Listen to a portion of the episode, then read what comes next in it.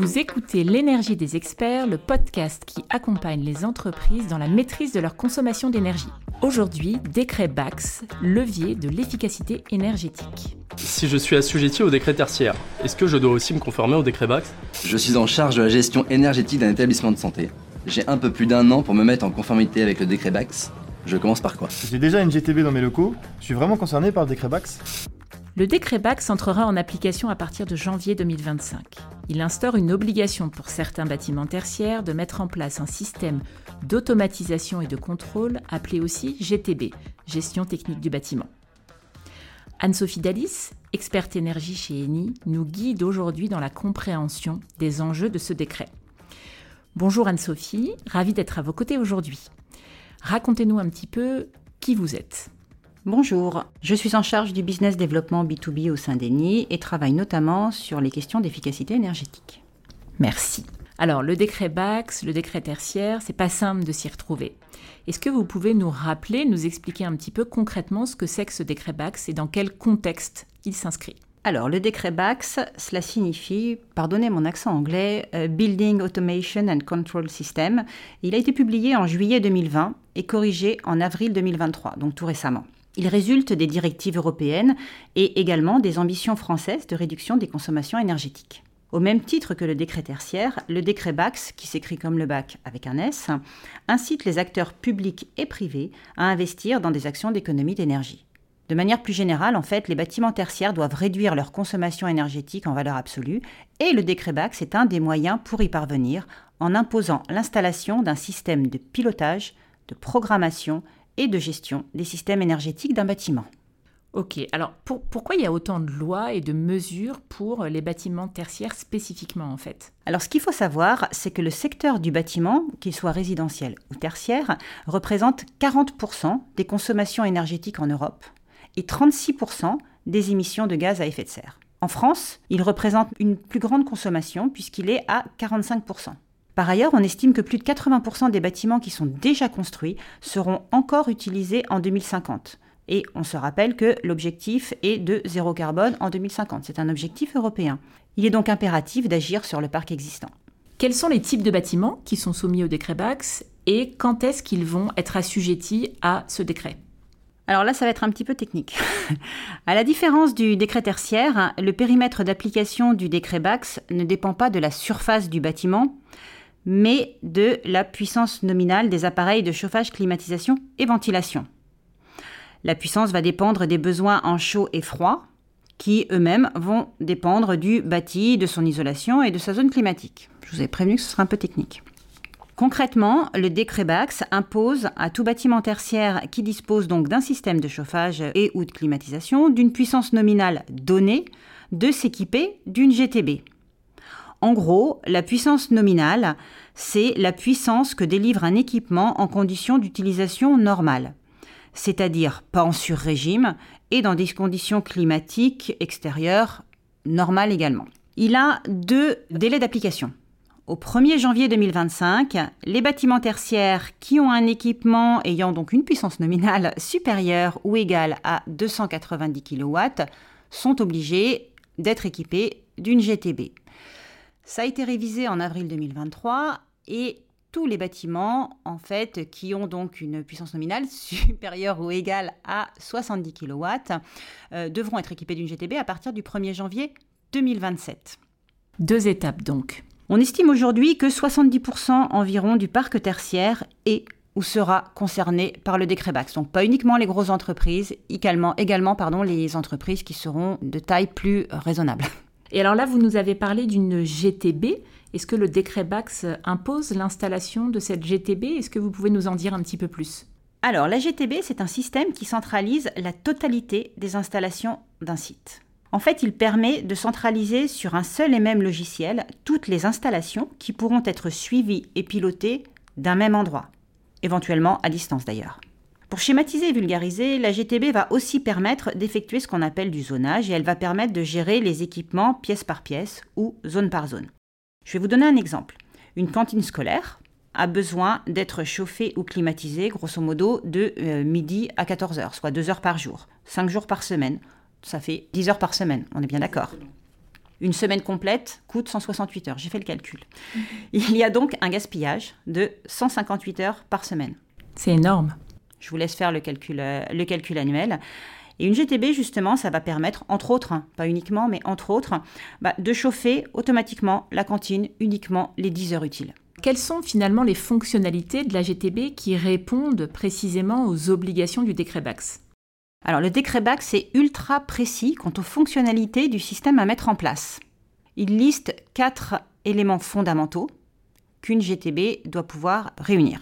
L'interopérabilité avec les différents systèmes techniques du bâtiment, le suivi, l'enregistrement sur 5 ans et l'analyse en continu des données la détection des pertes d'efficacité des systèmes techniques et la possibilité d'un arrêt manuel ainsi que la gestion autonome de ces systèmes. Tout à l'heure, vous parliez d'école, donc imaginons, je suis directrice d'école, euh, j'ai euh, effectivement euh, pour idée d'installer une GTB au sein de mon établissement. Est-ce que je peux bénéficier d'aide? Parce que j'imagine que c'est un projet coûteux. Alors oui et non. les, GTB sont catégorisés en quatre classes de A, la plus performante, à D, forcément, la moins performante. Le décret, il faut savoir qu'il n'impose pas de classe particulière et que à partir de la classe C, on répond aux impératifs euh, réglementaires. En revanche, elles sont moins performantes et engendreront donc moins d'économie d'énergie. Pour pouvoir bénéficier euh, d'aides financières, via le dispositif DC2E, il faut installer une GTB de classe A ou B. Ce qui est important de savoir quand même, c'est que un coup de, ce qu'on appelle le coup de pouce C2E est accordé jusqu'en décembre 2023, donc jusqu'à la fin de l'année, euh, pour les installations des GTB de classe A et B. Il faut aller vite donc. Il faut aller vite si on veut pouvoir bénéficier des aides. Vous parliez du coup de pouce C2E. Concrètement, qu'est-ce que c'est et comment je peux en bénéficier? Ce qu'on appelle le coup de pouce euh, C2E signifie que le montant des C2E est doublé donc là en l'occurrence jusqu'à la fin de l'année, pour toute commande de GTB euh, qui est effectuée avant fin décembre 2023. Pour en bénéficier, il y a deux solutions. Ça va dépendre de la personne auprès de qui vous allez euh, acheter ou commander votre GTB. Soit vous avez cette aide qui est directement déduite du montant du devis. C'est ce que nous, par exemple, on fait quand on installe une GTB chez un de nos clients. Soit dans ces cas-là, euh, vous faites une demande. C'est à vous à vous charger des démarches pour obtenir ces C2E, donc à vous à créer le dossier, etc. Et vous serez remboursé a posteriori par l'État. Au-delà du fait que je vais me mettre en conformité avec la réglementation, qu'est-ce que ça va m'apporter concrètement de mettre en application ce décret BAX Déjà, être en conformité avec la loi, c'est quand même une tranquillité extrême et énorme. Ensuite, on ne peut pas parler euh, directement de, gains liés à la mise en conformité avec le décret BAX, mais plutôt des gains générés par la mise en place d'une GTB. Déjà, ça va permettre une meilleure visibilité des consommations. On utilise des données recueillies pour améliorer l'efficacité énergétique. Ensuite, des gains économiques, avec la maîtrise des coûts en ne consommant que le juste nécessaire. Une lutte donc contre le gaspillage énergétique également. Ça va permettre d'améliorer le confort des usagers du bâtiment en réglant au plus juste la température, le renouvellement d'air, la luminosité, etc. Et ça va permettre aussi d'éviter les pannes en anticipant les périodes de maintenance des équipements par la détection de leurs problèmes ou la planification des entretiens. Très bien. Mais alors finalement, le décret BAX, si on résume, c'est une obligation, c'est installer une GTB, c'est ça? Alors oui et non. Oui, car c'est l'essence même du texte, les bâtiments tertiaires assujettis doivent s'équiper d'une GTB. Mais c'est une obligation vertueuse. Car la GTB, c'est le meilleur moyen de faire des économies d'énergie, de consommer mieux pour consommer moins et de faire baisser de manière significative son budget énergie. C'est très clair.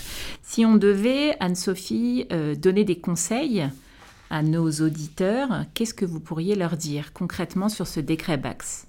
En moyenne, il est avéré que l'installation d'une GTB génère entre 15 et 35% d'économie d'énergie. Malgré tout, c'est pas négligeable sur une facture énergétique.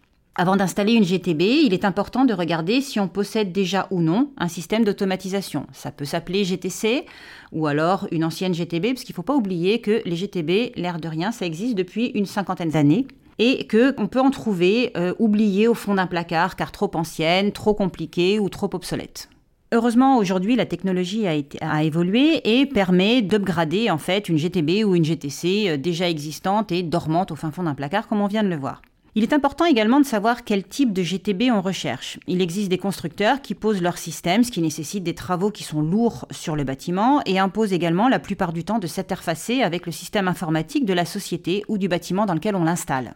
Mais il existe également des systèmes de GTB non intrusifs. Typiquement, nous, c'est celui qu'on a développé avec euh, notre bureau d'études euh, Enera, qui n'implique aucun travaux lourd et fonctionne avec des capteurs associés à des équipements IoT qui interviennent directement sur la régulation. Pour rappel, donc l'installation d'une GTB bénéficie du coup de pouce C2E jusqu'en décembre 2023, euh, jusqu'à fin décembre 2023, et donc le retour sur investissement forcément est deux fois plus rapide. Concrètement, faut y aller. Euh, qu'est-ce qu'on doit retenir de tout ça, si on devait retenir euh, un élément clé?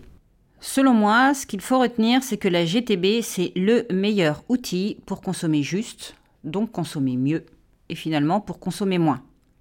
Et consommer moins, ça veut dire baisser le montant de sa facture énergétique.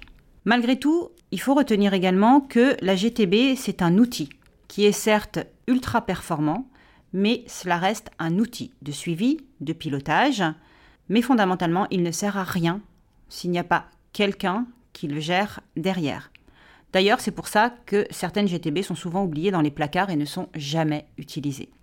En fait, il faut une personne qui l'administre, qui la règle, qui la surveille, qui surveille les informations qu'elle remonte, qui la fasse évoluer avec le bâtiment et ses usages, parce que le bâtiment vit et évolue également. D'ailleurs, de nouveaux métiers émergent, comme l'énergie manager, dont le rôle est de faire ce suivi et de faire évoluer la GTB en fonction du bâtiment et de ses usages. Donc la GTB, c'est un outil qui est formidable pour ne consommer que l'énergie nécessaire, mais ce n'est qu'un outil automatique qui nécessite un suivi et une administration. Fondamentalement, moi, ce que je pense du décret BAX, c'est qu'il offre une opportunité de ne consommer que l'énergie nécessaire au bon fonctionnement de l'activité. Et ça, c'est plutôt positif. Absolument. Merci beaucoup, Anne-Sophie. Merci. C'était L'énergie des experts, le podcast d'Eni qui accompagne simplement et sans complexe les entreprises dans la maîtrise de leur consommation d'énergie. Conseils, avis d'experts, bonnes pratiques et décryptage, pour ne rater aucun épisode de notre série, abonnez-vous et suivez-nous sur LinkedIn sur la page d'Eni, énergie et services.